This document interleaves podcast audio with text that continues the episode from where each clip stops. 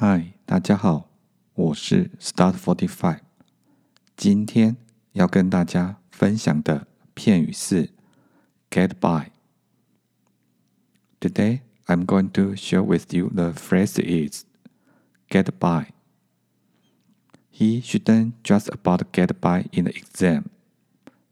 Should 应该 get by 勉强 exam 考试，他这次考试应该能勉强及格。He shouldn't just about get by in the exam。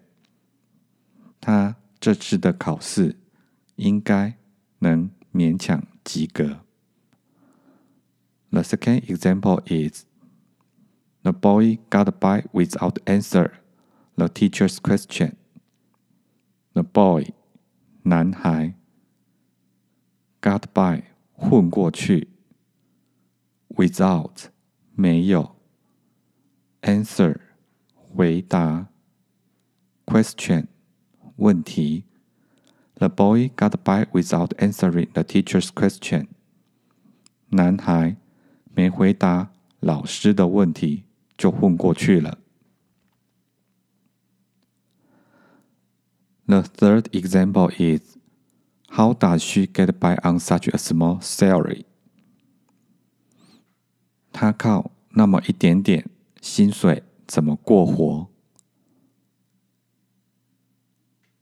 The final example is My English isn't very good, but it's enough to get by. 我的英语不是太好，但应付一下。 也够了。Okay, that's all for today. Thank you for listening. Hope you like and have a nice day.